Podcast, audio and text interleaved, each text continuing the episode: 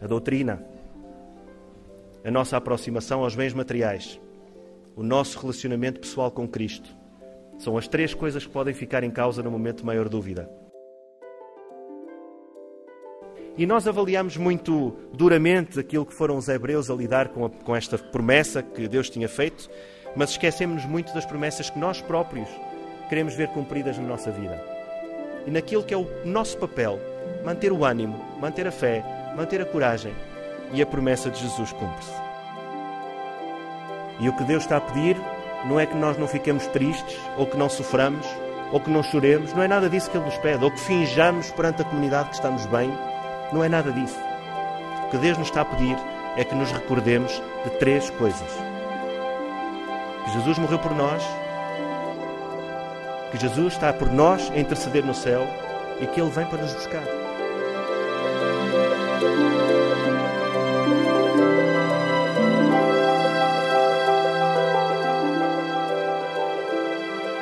Olá, este é o podcast Encontro o podcast semanal que lhe trará alimento espiritual para a sua semana. A mensagem de hoje tem como título Que a carne não seja queimada e é apresentada pelo Paulo Sérgio Macedo.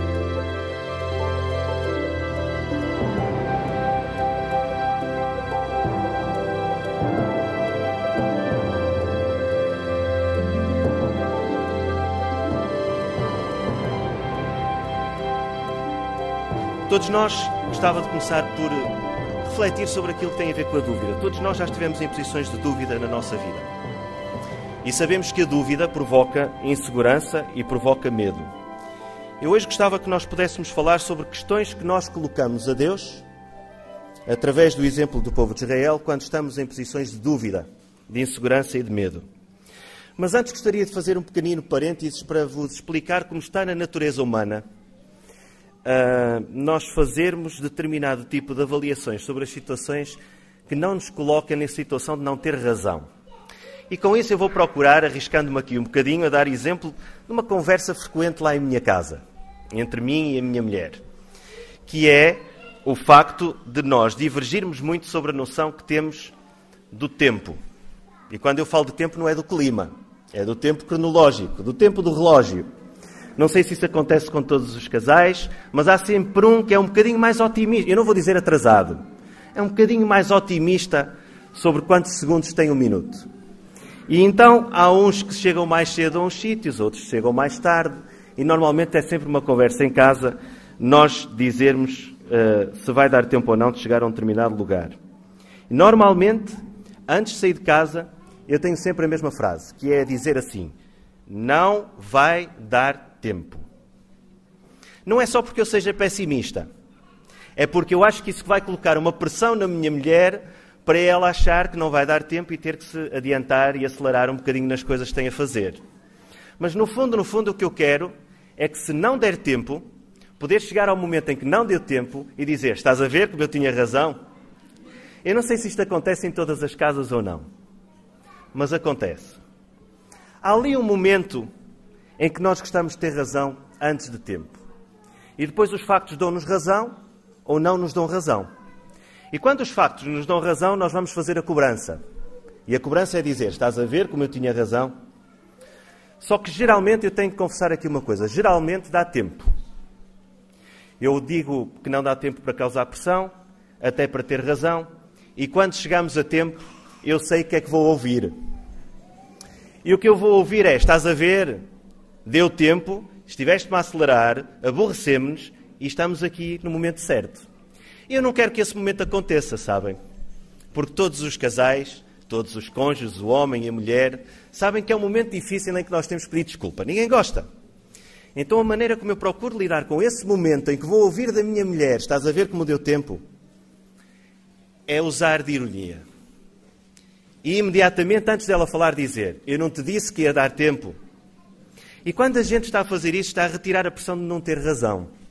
Estamos a usar uma coisa, uma palavrinha, que vem do grego, que quer dizer queimar a carne. Eu não ia falar sobre o inferno, não sei se vocês viram o título, não ia voltar a falar no inferno. Mas há uma palavrinha grega que significa queimar a carne, que em português se diz sarcasmo. Nós utilizamos o sarcasmo, utilizamos da ironia em determinados momentos para ferir o outro de maneira a podermos ter razão, de maneira a diminuí-lo na sua razão, de maneira a que nós possamos, como se diz em bom português, sair por cima dos problemas. Isso normalmente é o sarcasmo. Eu pensei que mais ou menos compreendia o que é que significava sarcasmo e ser sarcástico. E não é uma coisa boa, é uma coisa muito má. Mas pensei que até conseguia dominar um bocadinho essa arte até a minha filha ficar adolescente. Aí os pais percebem de facto o que é que queima a carne quando os nossos filhos nos dizem alguma coisa em que têm razão ou que não têm razão, mas que acabam com fina ironia, fina ironia, colocar-nos no nosso devido lugar. Pois Israel houve um momento da sua história, houve vários, mas eu gostava que pudéssemos falar hoje de um momento em específico, que usou de sarcasmo. Usou de fina ironia contra Moisés.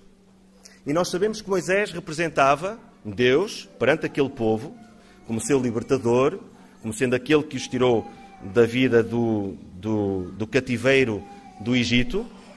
E, e sabemos que Israel o fez ao fazê-lo contra Moisés contra o próprio Deus. Eu gostava que pudéssemos abrir a nossa Bíblia no capítulo 14 de Êxodo.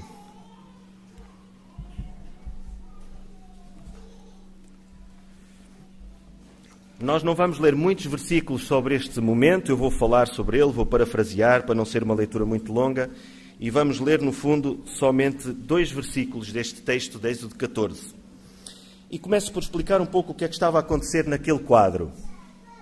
Israel tinha sido libertado do Egito, como nós sabemos, tinha sido libertado por uma intervenção miraculosa, uma intervenção sobrenatural de Deus, em que pragas tinham caído sobre os egípcios e que tinha sido de tal forma que os próprios egípcios, como tinha sido profetizado, já vamos ver onde, tinham compensado materialmente os hebreus para que se fossem embora e os livrassem daquela peste.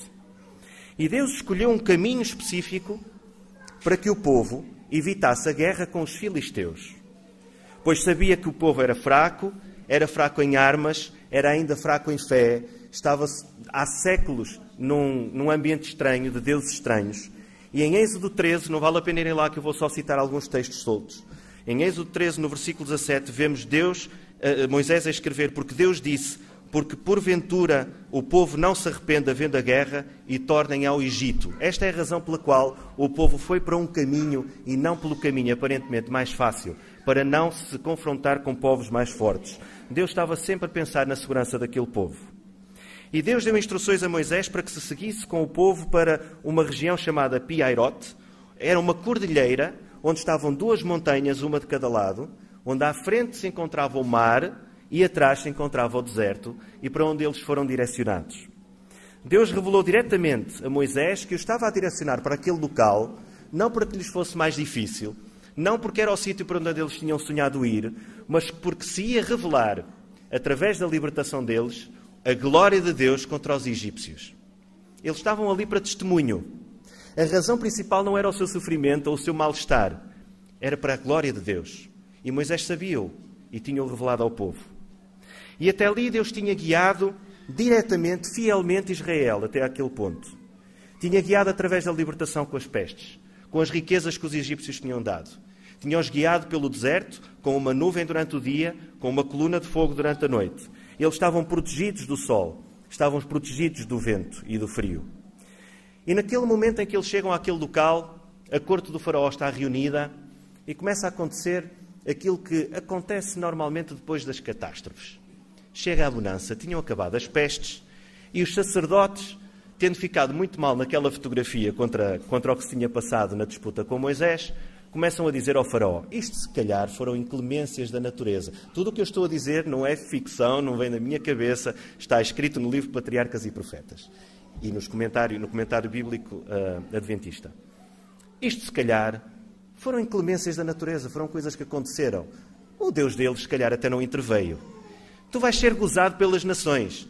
Porque o que vai acontecer é que vão dizer que deixaste de sair um povo que era inferior e que era mais fraco. Como é que isto vai deixar agora, no meio das, das disputas com os nossos inimigos? E o faraó começa a acreditar naqueles homens e decide pegar em 600 carros de combate, vai buscar todos os outros carros a cavalo que existiam no, no, no Império e vai sair para ir recuperar os egípcios. Quem sabe assim, se eles voltassem, os povos ficassem em sentido sobre o seu poder. E com montanhas de um lado e do outro, com o mar pela frente, os israelitas começaram a ver surgir, vinda do deserto, uma nuvem de pó. E começam a compreender passo a passo que aquilo eram os desertos, os desertos, os exércitos do faraó que vinham à procura deles.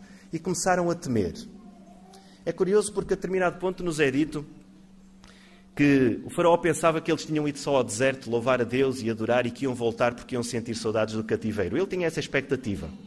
E quando isso não se cumpriu, decidiu ir buscá-los. E o que é certo é que aqueles povos começaram a temer, começaram a ficar com medo, todas as pessoas que faziam povo de Israel. E é aqui que eu gostava que nós nos detivéssemos num texto muito curioso, na parte final de um, do, do determinado versículo, versículo 11, e que nos ensina como nós muitas vezes nos comportamos perante a dificuldade e nos tornamos irónicos e sarcásticos. Vamos ler Êxodo 14, versículos 10 e 11. O texto diz assim: E aproximando-se o exército egípcio, o povo de Israel viu já à distância correndo na direção deles e ficaram terrivelmente atemorizados, começando a gritar ao Senhor por ajuda. E então começaram a dizer a Moisés: E agora peço atenção às seguintes perguntas que eu vou ler. Não havia bastantes sepulcros no Egito? Que necessidade havia de nos trazeres para aqui para acabarmos por morrer neste deserto? Por que é que nos tiraste de lá? Nós sempre te dissemos que nos deixasses em paz e que era muito melhor sermos escravos no Egito do que vir a morrer neste deserto. É muito maior do que quando saímos de casa a dizer não vamos chegar a tempo. Mas no fundo, eles, quando estavam a chegar ao seu destino sem saber qual ainda era, estavam a dizer a Moisés: Nós não te tínhamos dito Hoje eu gostaria de fazer uma abordagem que vai ser teológica, no sentido em que vamos usar textos bíblicos e também do Espírito de Profecia para falarmos sobre estas perguntas. Mas mais do que isso, que nós víssemos o que é que elas querem dizer. Não é só a resposta que a Bíblia e que o Espírito de Profecia têm sobre elas, mas o que é que elas disseram sobre o povo de Israel. E que possamos, cada um de nós, à sua maneira, na sua vida, eh, nos colocarmos na situação de quando é que fizemos estas perguntas a Deus. Não iguais, se calhar nunca fizemos nenhuma assim, mas que tinham por trás o mesmo estado de espírito que eles tinham. Nós temos muito a aprender, de facto, com esta lista de reclamações dos israelitas. Este era um momento de crise e nós não vamos fazer isto para os criticar, mas para aprender sobre nós. Ellen White revela, no livro Patriarcas e Profetas, que não foram todos que falaram assim. Alguns estavam felizes por terem sido libertados do poder do cativeiro, mas reparem na influência que as vozes da maioria, eu digo maioria porque o texto de Patriarcas e Profetas nos diz isso, as vozes da maioria provocaram para um povo inteiro. Nesta multidão, palavras de Ellen White, página 196, nesta multidão havia não somente os que eram movidos pela fé no Deus de Israel, mas também um número muito maior dos que desejavam somente escapar das pragas, ou que seguiam o andar das multidões em movimento, meramente levados pela agitação e curiosidade. E agora a frase que nos dói ouvir. Esta classe foi sempre um estorvo e uma cilada para Israel. Nós estamos a ouvir aqui, são palavras muito duras, a dizer muito claramente que aquele povo, aqueles que estavam à procura de segurança somente, aqueles que estavam à procura de prosperidade somente, aqueles que tinham seguido porque os outros foram com Moisés, aqueles que estavam curiosos para saber para onde é que os outros iriam, estas quatro classes de pessoas segurança, prosperidade, curiosidade e, desculpem o termo, as Marias vão com as, vão com as outras, estas quatro classes colocavam todo o povo em perigo pelo facto de estarem a colocar estas questões desta maneira. Por que é que então eles seguiram Moisés? Eles fazem quatro perguntas, como nós vimos no texto, neste pequenino texto esta manhã. As duas perguntas são perguntas muito irónicas, têm muita ironia. As perguntas são: não havia bastantes sepulcros no Egito? Que necessidade havia de nos trazeres para aqui para acabarmos por morrer no deserto? Esta pergunta é muito irónica, porque se havia coisa que o Egito era, era a terra dos sepulcros. O que eles estão a perguntar é: não havia sepulcros suficientes para todos nós, este milhão e meio de homens, mais mulheres e crianças que saímos, não havia lá suficientes? É que lá estavam os sepulcros mais seguros, mais magnificentes do mundo inteiro não havia sepulcros como no Império Egípcio. Chegaram até nós nas pirâmides que nós conhecemos da televisão ou daqueles que já lá foram pessoalmente. Os egípcios eram um povo conhecido precisamente pela visão relativamente à imortalidade. Eles hum, colocavam as pessoas nos, nos, sepulcros, depois de limpas, por dentro, depois de perfumadas, com faixas, aquilo que nós chamamos as múmias, com objetos, com alimentos, com as coisas mais importantes para passarem para o lado de lá. Até punham moedas nos olhos para pagarem àquele que estava à porta do além. Eram preocupados com o além. Perguntar se não havia sepulcros no Egito era uma falta de respeito porque era irónico. Era sarcástico. No fundo, eles estavam com esta ironia a mascarar a sua verdadeira razão. Porque nós temos que olhar muito mais profundamente, profundamente para o que estas pessoas estão a perguntar. O que elas estão a perguntar é muito maior. Elas estão a manifestar que era melhor morrerem na dignidade e de um conforto de um sepulcro egípcio sem Deus do que morrerem na miséria e na vergonha de um deserto junto ao mar com Deus. Esta é que é a profundidade do que eles estão a dizer. É melhor nós estarmos confortáveis, mesmo que não tenhamos Deus, do que estejamos em sofrimento, mesmo na presença de Deus. Talvez elas estejam a dizer, quem sabe, se não estariam melhor com uma falsa, herética esperança que tinham ouvido falar durante 400 anos como povo de que havia uma vida para além da morte, em vez de preferirem estar ali na presença da nuvem e da coluna que expressavam a presença física de Deus. Lá eles tinham os bens materiais desta vida e tinham uma esperança imediata do que acontecia depois da, morte. E agora estavam ali junto ao mar, sem poder usar os bens materiais porque não tinham com quem comerciar, sozinhos, num deserto, com o mar pela frente e uma morte desesperançosa. Era aquilo que estavam, que estavam a ver, porque estavam à procura da segurança e do conforto e não da presença de Deus. O mais grave, se calhar, neste texto, queridos irmãos, e sem avaliar os, os hebreus, mas transportando para a nossa vida, é que ao longo de todo aquele tempo que eles tinham passado no Egito, eles tinham esquecido as verdades ditas aos patriarcas. Os patriarcas que tinham vivido a presença viva de Deus através da Sua palavra, alguns até fisicamente. E esqueceram que a verdadeira religião é a presença de Deus, não são os falsos cultos, não são os falsos, um, a falsa adoração aos mortos, não é de facto nem sequer a segurança e a confiança de estar a viver com os meios materiais que viviam no Egito. Eles tinham esquecido que na longa lista de antepassados do seu próprio povo estava registado nas histórias orais que passavam de famílias para famílias que só um viver em pessoa com Deus, Enoque. E todos os outros estavam sepultados à espera da ressurreição para poderem estar novamente com o Senhor. Todos morreram e aguardavam a ressurreição. Então o problema destes homens era um problema, homens e mulheres do povo de Israel, é um problema que nós todos podemos atravessar na nossa vida. É quando uma crise chega e nós temos as montanhas dos problemas perante nós. Nós temos o mar da dúvida, da incerteza à nossa frente. Nós não podemos correr para trás, porque para trás já não há nada a fazer no nosso passado. Nesse momento, há três desafios que se nos colocam e que se colocavam aos hebreus, aos hebreus naquele tempo. O primeiro é o desafio material. Será que o meu conforto, será que a minha prosperidade vale a ausência da presença de Deus? O segundo é o conforto da doutrina. Será que eu já me esqueci verdadeiramente da sã doutrina, do que a Bíblia promete, do que ela diz, de qual é a segurança do meu conhecimento, do meu relacionamento com Deus? Será que eu me esqueci disto tudo e não vou fazer uso dele no momento pior da minha vida, como eles tinham esquecido relativamente à doutrina sobre a morte? O terceiro é existencial. Será que eu deposito de facto tudo aquilo que é minha confiança no que eu tenho e no que eu sou como pessoa em vez de estar aos pés de Jesus, de, de Jesus?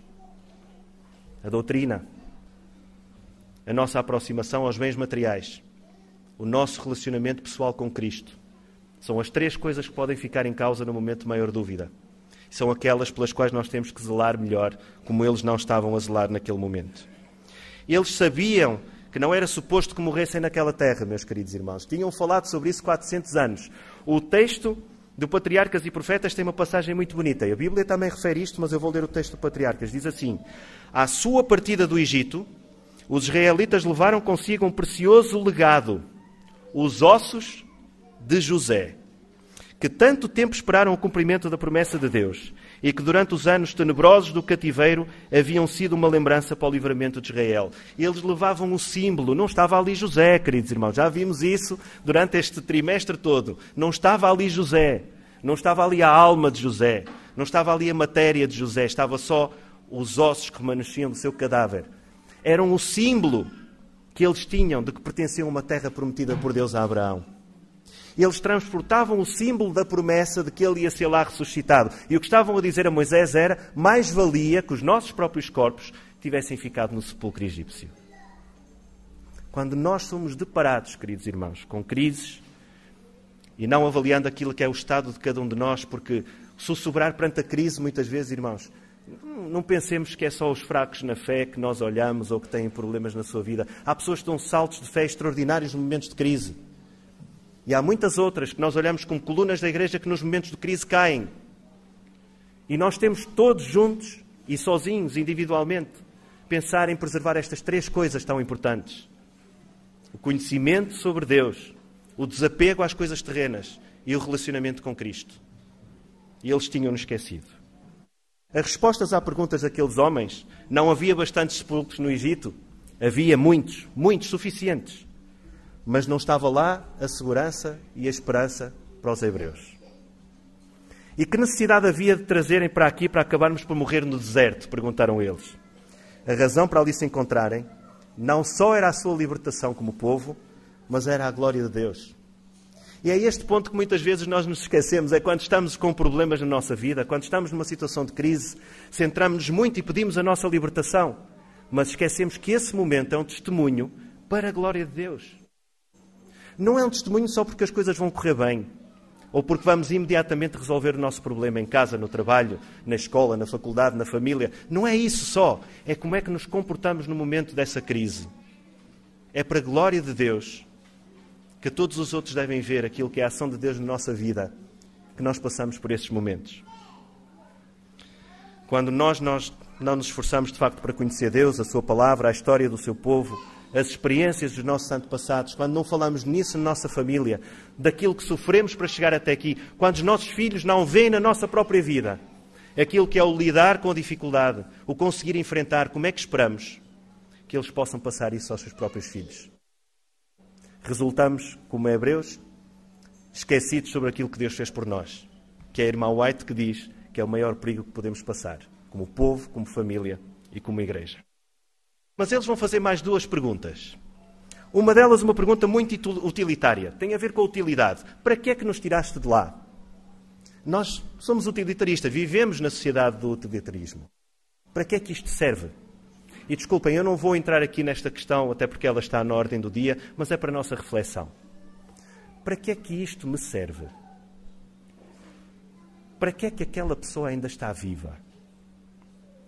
Se já não é útil à sociedade, se sofre tanto, nós chegamos ao ponto de nos interrogarmos sobre isso. Por que é que esta pessoa ainda vale a pena viver? Por que é que uma criança que ainda não deu o primeiro fôlego da vida já merece ser protegida, ainda no ventre da sua mãe. Nós colocamos estas vidas, destas perguntas sobre a vida. O mais elementar da natureza humana é a vida. Porque vivemos numa sociedade utilitarista. Estamos muito piores do que estavam os hebreus nesse tempo. Mas eles já perguntavam: para que é que nos tiraste de lá? Qual é o propósito? E depois uma frase, uma afirmação ainda mais extraordinária: nós sempre te dissemos que nos deixasses em paz, que era muito melhor sermos escravos no Egito do que vir a morrer neste deserto. Eu imagino o que é que Moisés terá pensado quando ouviu estas palavras tão duras, esta interrogação sobre, sobre aquilo que tinha sido o que ele tinha feito em nome de Deus. Não foi iniciativa de Moisés. Moisés recusou três vezes antes de aceitar libertar o povo. Está descrito, capítulo 3 de Êxodo. A resposta à pergunta para que é que nos tiraste de lá deveria ser muito simples para eles. Deus tinha anunciado a Abraão que passou a Isaac, que passou a Jacó, que passou a todos os filhos a partir daí. Está no livro de Gênesis, capítulo 15, versículo 13 e 14. Diz assim: Peregrina será a tua semente em terra que não é sua, e servi ilusão. E afligi ilusão quatrocentos anos, mas também eu julgarei a gente, a qual servirão, e depois sairão com grande fazenda. Portanto, Abraão já tinha ouvido as razões pelas quais aquele povo tinha que ser libertado.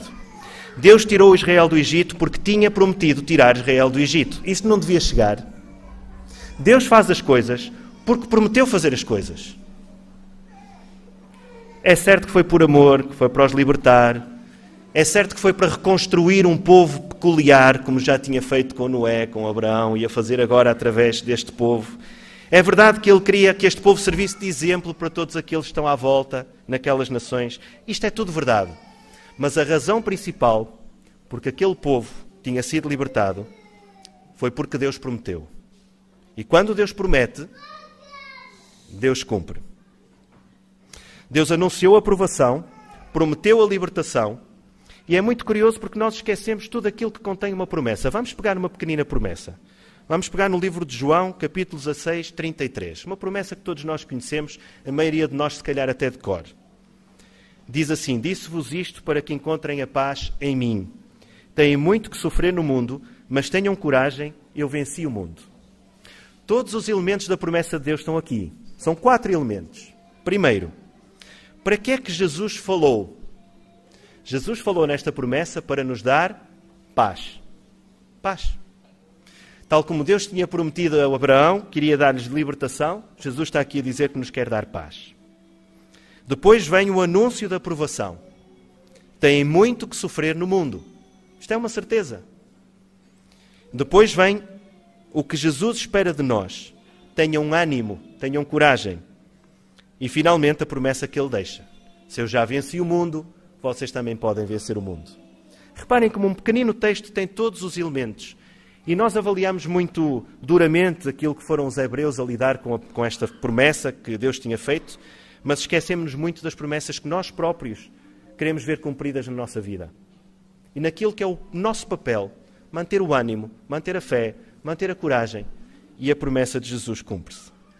Nós conhecemos a história deste momento extraordinário do povo de Israel. Eu não vou ler aquilo que foi a passagem do Mar Vermelho. Nós conhecemos a história. Queríamos centrar na atitude do povo hoje. Mas eu não posso deixar de ler como é que o salmista, no Salmo 77, descreveu de uma forma muito simples, 77, 19, 20, uma forma muito simples, mas bela, aquilo que foi a libertação do povo de Israel passando o Mar Vermelho. O salmista disse assim: Pelo mar foi o teu caminho, e as tuas veredas pelas grandes águas, e as tuas pegadas não se conheceram. Guiaste o teu povo como um rebanho, pela mão de Moisés e de Arão. Que palavras tão bonitas. Eles não podiam prever que aquela ia ser a saída, por isso é que era o exercício da fé. É lógico que Deus não lhes disse: quando tu passares, eu vou abrir as águas. Não, o exercício da fé é precisamente isso. É estarem naquele momento rodeados de montanhas, com o mar pela frente e os exércitos por trás, que era o exercício da fé em Deus. E que a maioria, infelizmente, não o conseguiu ter.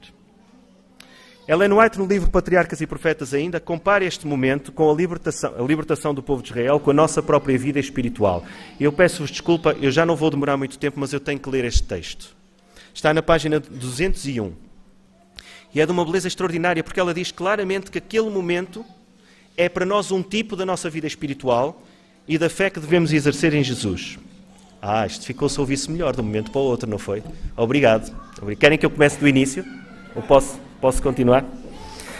Libertando as nossas almas do cativeiro do pecado, Deus operou para nós um livramento maior do que os hebreus no Mar Vermelho. Como a hoste dos hebreus, devemos louvar ao Senhor com o coração, com a alma, com a voz. Pelas suas maravilhosas obras aos filhos dos homens. Aqueles que meditam nas grandes bênçãos de Deus e não se esquecem das suas menores dádivas, cingir-se-ão de alegria e entoarão sinceros hinos ao Senhor. Em momentos de crise, os que não se esquecem de Deus entoarão sinceros hinos ao Senhor. As bênçãos diárias que recebemos das mãos de Deus e, acima de tudo, a morte de Jesus para trazer a felicidade e o céu ao nosso alcance, devem ser objeto de gratidão constante. Que compaixão, que amor incomparável nos mostrou Deus, a nós, pecadores perdidos ligando-nos consigo para que lhe sejamos um tesouro particular.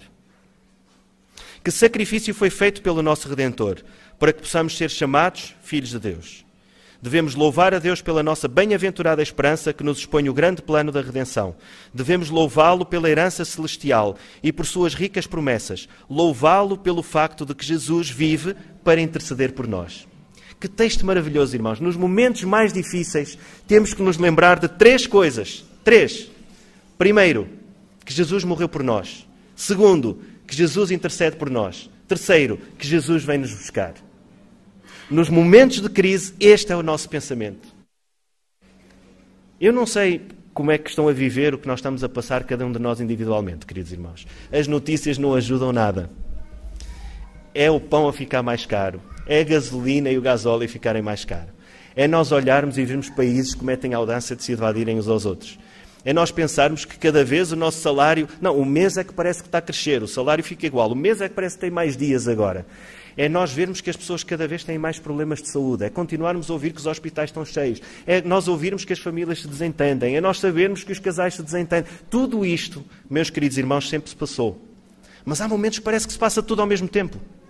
E se calhar tudo o que eu acabei de escrever se passa ao mesmo tempo na mesma casa. Se calhar é a realidade de muitos que estamos aqui hoje a viver. E o que Deus está a pedir não é que nós não fiquemos tristes ou que não soframos, ou que não choremos, não é nada disso que Ele nos pede, ou que finjamos perante a comunidade que estamos bem, não é nada disso. O que Deus nos está a pedir é que nos recordemos de três coisas: que Jesus morreu por nós, que Jesus está por nós a interceder no céu e que Ele vem para nos buscar. E que isso nos deve levar a não cometer o erro dos hebreus, a não colocar o que é as coisas desta vida à frente de Deus, a nunca esquecer as doutrinas em que temos fundado a nossa fé e a termos um relacionamento pessoal com Jesus. Nós somos muito céleres, de facto, a culpar os hebreus perante a evidência de um amor e de um poder tão grande como Deus tinha manifestado. Mas será que nós somos céleres a ver até que ponto é que nós aceitamos esse amor na nossa própria vida? É que chegou o tempo de nós sermos menos exigentes com os outros e menos condescendentes connosco. Fazer ao contrário. Ser mais condescendentes com os outros e mais exigentes connosco. Podíamos crescer, cada um de nós individualmente, um bocadinho mais.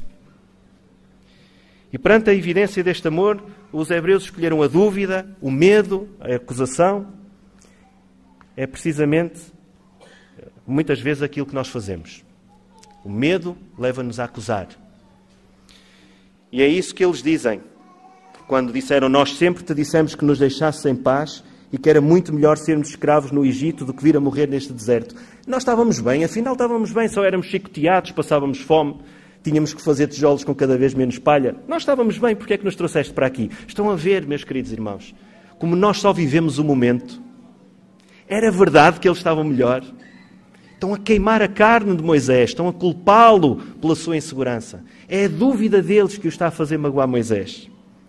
Nós avisamos-te, estavam eles a dizer Moisés nós vamos, não vamos chegar a tempo. Nós não vamos conseguir. O dinheiro não vai chegar. Nós dizemos as coisas para termos razão a seguir.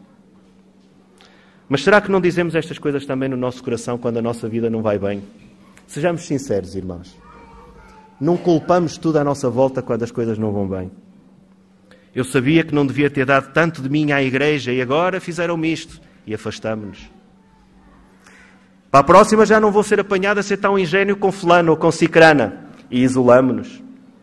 Eu avisei-te que esta pessoa não era o ideal para ti, se calhar não era o ideal para mim, e divorciamos-nos. Meu Deus, eu já sabia que não ias fazer isto por mim, eu já sabia, eu ando-te a pedir e tu não fazes, e perdemos a fé. Nunca colocamos o centro das nossas insuficiências nestas três coisas: no valor que não devíamos dar ao mundo, no relacionamento com Deus e no conhecimento que temos sobre o passado. Ainda por cima, nós navegamos no mar. Nós, portugueses, somos muito marinheiros, não é? Sabem que há dois tipos de navegação. Há a cabotagem, que vamos ver da costa, e a bolina. E isto, navegar à bolina, é muito difícil quando não se vê a costa. Vamos navegando na fé à cabotagem enquanto vemos no conforto e na prosperidade que as coisas estão a correr bem. Mas a verdade é que aquele povo estava a acusar Moisés para ocultar a sua insegurança. E eu vou-vos tentar provar isto pela Bíblia. Em primeiro lugar, em Êxodo 4, no versículo 31, aquele mesmo povo disse assim: Ao ouvirem que o Senhor vinha intervir a seu favor, porque observaram o seu sofrimento e decidira salvá-los, eles alegraram-se e inclinaram as suas cabeças para adorar Deus. Ou seja, eles tinham aceitado de braços abertos a promessa da libertação. Eles queriam ser libertados. Não era verdade que eles tinham dito a Moisés que não queriam sair. Sarcasmo. E depois, face ao ódio do Faraó, depois da entrevista que Moisés teve com o Faraó, está em Êxodo 5, versículo 21, eles lá vão dizer que Deus vos julgue a ti, Moisés e Arão, por terem feito com que nos tornássemos repelentes perante o Faraó e o seu povo, como uma coisa podre e mal cheirosa, e lhes terem dado uma desculpa para nos matarem.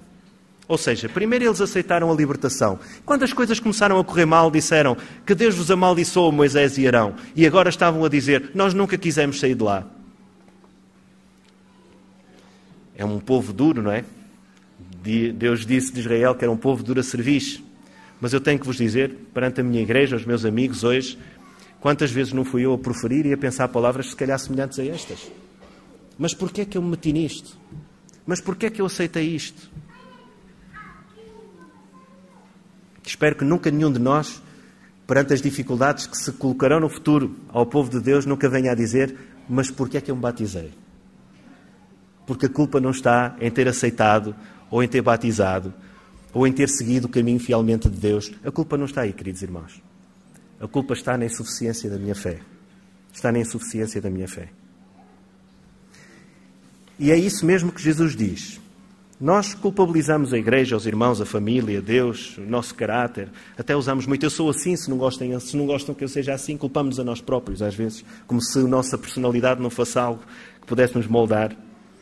Nós somos assim porque vivemos na expectativa de uma libertação do pecado sem nenhum tipo de provação. É que era muito bom. Sem a purga. Se nós pudéssemos de facto ser refinados como o ouro, sem passar pelo fogo do ouro. Isso é que era bom, muitas vezes, daquilo que é a natureza humana. Mas este tipo de pensamento não nos ajuda a construir uma relação pessoal com Deus perante essa mesma provação. E isso é um assunto central na Bíblia, passa toda a Bíblia, não está só no povo de Israel, está no Antigo Testamento. Este mesmo caso, e eu vou contar esta história muito rapidamente, passa-se num episódio do Novo Testamento em que vemos Jesus a explicar, mesmo antes, eu não estou a dizer temporalmente, estou a dizer na Bíblia como ela nos chegou. Jesus a falar para os discípulos e a explicar-lhes o que é fé. A parábola do semeador, a parábola da semente, depois fala do grão de mostarda. E a seguir a, estas parábolas que falam sobre a fé e do relacionamento que o ser humano tem que ter com Deus para fazer crescer a fé e de como a fé é importante para lidar com as dificuldades, a parábola do semeador é isso mesmo. O que faz o mal, o que faz a pessoa, tudo isso. E depois de dizer que é como um grão de mostarda, que numa pequenina semente há uma grande árvore na fé, Sabem o que é que aconteceu? Estavam num barco. E naquele barco estava Jesus a dormir sossegadamente e havia um grande temporal. Ondas tempestuosas, um vento muito forte, a chuva muito forte e Jesus a dormir calmamente. E eles lutavam e tentavam levar o barco até um bom porto. Até um bom porto. Navegavam perante a dificuldade.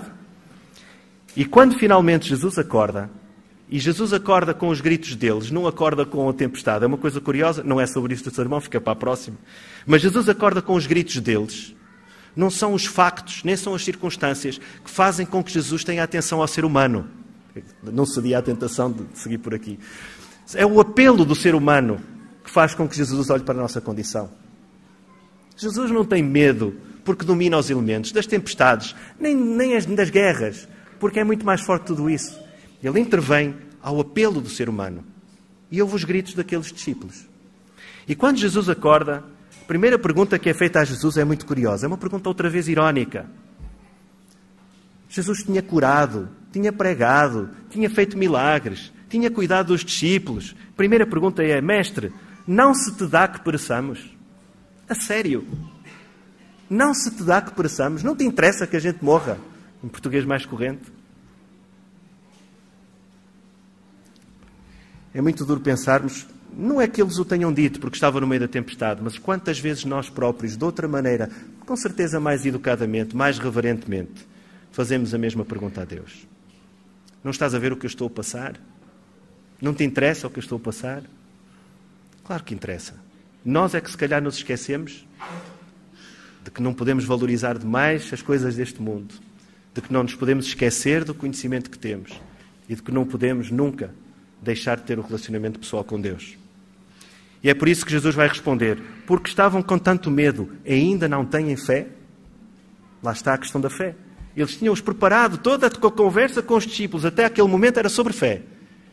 Vocês não perceberam? Isto tem a ver com fé. Tem que passar a aprovação. E eu estou aqui. Diz Ellen White já a todas as nações: Como Jesus descansou pela fé no cuidado do Pai, referente a este momento, Jesus estava a descansar porque estava seguro no Pai. Como Jesus descansou pela fé no cuidado do Pai, assim devemos repousar no cuidado do nosso Salvador. Se os discípulos tivessem confiado nele, tinham ficado calmos. O seu temor, no tempo do perigo, revelava-lhes a incredulidade. E no seu esforço para se salvarem, esqueceram-se de Jesus. E foi apenas quando, desesperando de si mesmo, se voltaram para ele, que Jesus os pôde socorrer. O segredo daquele momento foi terem deitado mão a Jesus. Esse é o pedido que Jesus nos faz da mesma forma hoje. Os israelitas estavam cercados de montanhas, com o mar pela frente, o inimigo pelas costas, uma nuvem consigo, mas eles duvidaram, questionaram, temeram e acusaram Moisés. Os discípulos estavam num pequenino barco, com o vento, com a chuva, com as ondas, a ameaçarem um naufrágio. Tinham Jesus no próprio barco, mas duvidaram, questionaram, temeram e acusaram. E Jesus falou, acalmando os elementos e até os seus corações.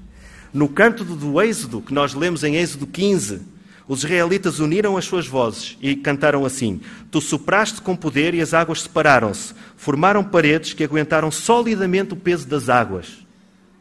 E Deus controlou os exércitos e os elementos.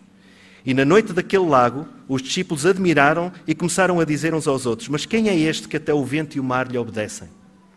E é recordando que é este Deus que domina os exércitos, que domina os elementos, que está presente, que nós, quando surge a nossa própria batalha, a nossa própria tempestade, conseguimos manter a nossa própria fé. Se não pensarmos sobre isso, se não lermos sobre isso, se não firmarmos a nossa crença sobre isso, quando a tempestade chegar, nós também não nos vamos lembrar que Jesus está no mesmo barco que nós. Tal como o povo de Israel, nós também temos uma promessa para nós, hoje, nos nossos dias é uma promessa da bem-aventurada esperança da vinda de Jesus. O livro do Apocalipse fala, todo ele é sobre esta promessa. Como foi no passado, o que aconteceu na história até à eternidade. Apresenta a garantia do cumprimento desta promessa, porque é uma visão que é dada a João e as visões que são promessas de Deus é como se já se tivessem cumprido. Que elas não estão condicionadas a nada que não seja a vontade de Deus.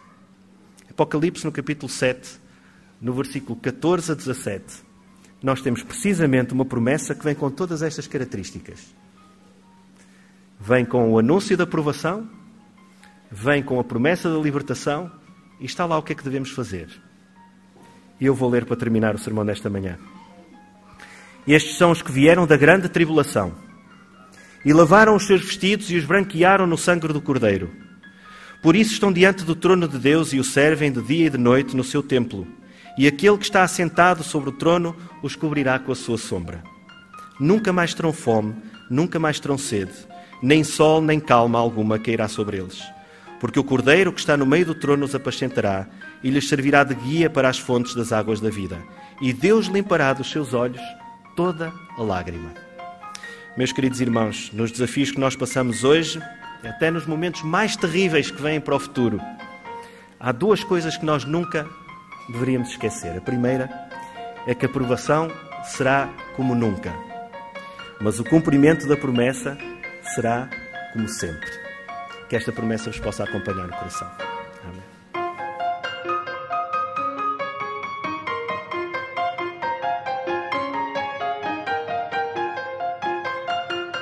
Se gostou desta mensagem, subscreva a Igreja Adventista de Setúbal na sua aplicação de podcast habitual. Para mais informações, consulte as nossas redes sociais em adventistas.setúbal. Tenha uma boa semana.